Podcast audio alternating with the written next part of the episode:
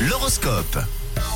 D'ailleurs, je vous dis belle journée, mais je ne sais pas. On va consulter les astres pour savoir comment va se dérouler cette journée du 11 septembre. Et on débute signe par signe avec vous, les béliers. Et les béliers, si vous mettez un petit peu de bonne volonté aujourd'hui, logiquement, vous vous en sortirez beaucoup mieux. Conseil des astres. Tap, tap.